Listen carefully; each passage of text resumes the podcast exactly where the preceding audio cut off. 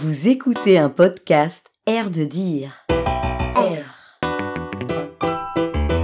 L'air de dire. L'air de dire, l'air de L'air Air de de dire. rien. L'air de rien. De. Julien. Jaune d'œuf céleste.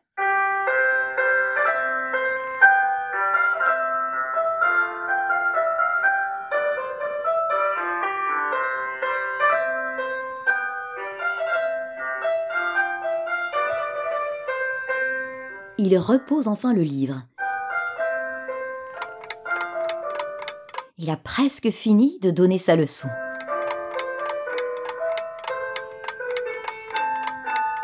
tandis que les demoiselles n'ont qu'une hâte, celle de quitter ce salon.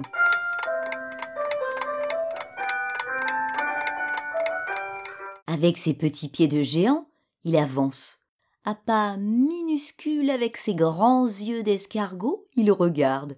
De ses mots déments et assommants, il emberlificote, s'emberlificote, et la lune devient alors pour lui un jaune d'œuf qu'on a accroché là-haut parce qu'il était trop vaste pour être mangé et parce qu'en même temps, comme les carottes pour faire avancer l'âne, il fait vivre tous les Éthiopiens, les crève la faim et ce qu'il y a de bien, il fait aussi rêver les gourmands et les baffreurs à satiété.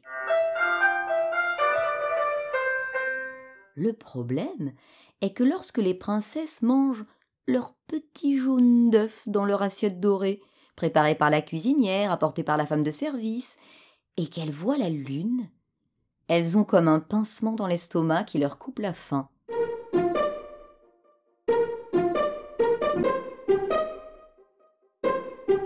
Alors, elles se lèvent de table et sur le balcon se mettent à dévorer du regard cette petite sphère jaune et croustillante comme un croissant. Elles restent là des heures à élucubrer sur la manière de posséder ce jaune d'œuf. Elles rêvent du prince charmant qui serait capable de le leur décrocher.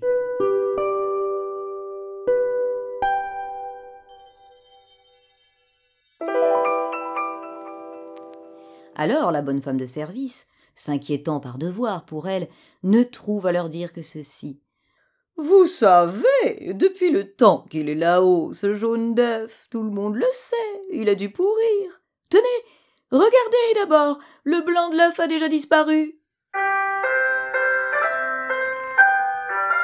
Les demoiselles haussent les épaules et vont se coucher. Elles, au moins, sont instruites. Là où est le jaune d'œuf, il n'y a pas d'air et ça ne peut pas se décomposer. Elles le savent bien.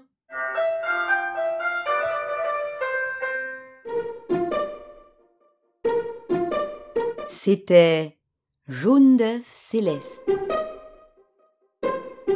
Écrit en 1995. Un podcast Air de dire. Air.